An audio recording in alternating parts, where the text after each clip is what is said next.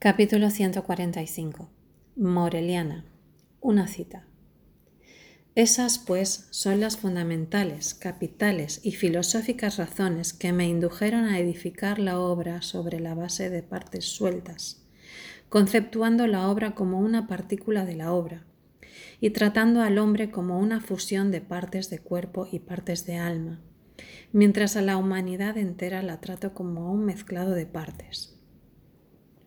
Pero si alguien me hiciese tal objeción, que esta parcial concepción mía no es, en verdad, ninguna concepción, sino una mofa, chanza, fisga y engaño, y que yo, en vez de sujetarme a las severas reglas y cánones del arte, estoy intentando burlarlas por medio de irresponsables chungas, zumbas y muecas, contestaría que sí, que es cierto, que justamente tales son mis propósitos, y por Dios, no vacilo en confesarlo.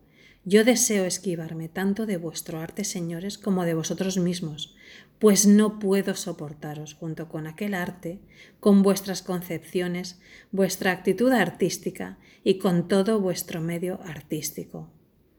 Grombovich, Freddy Durke, capítulo 4. Prefacio al filidor forrado de niño.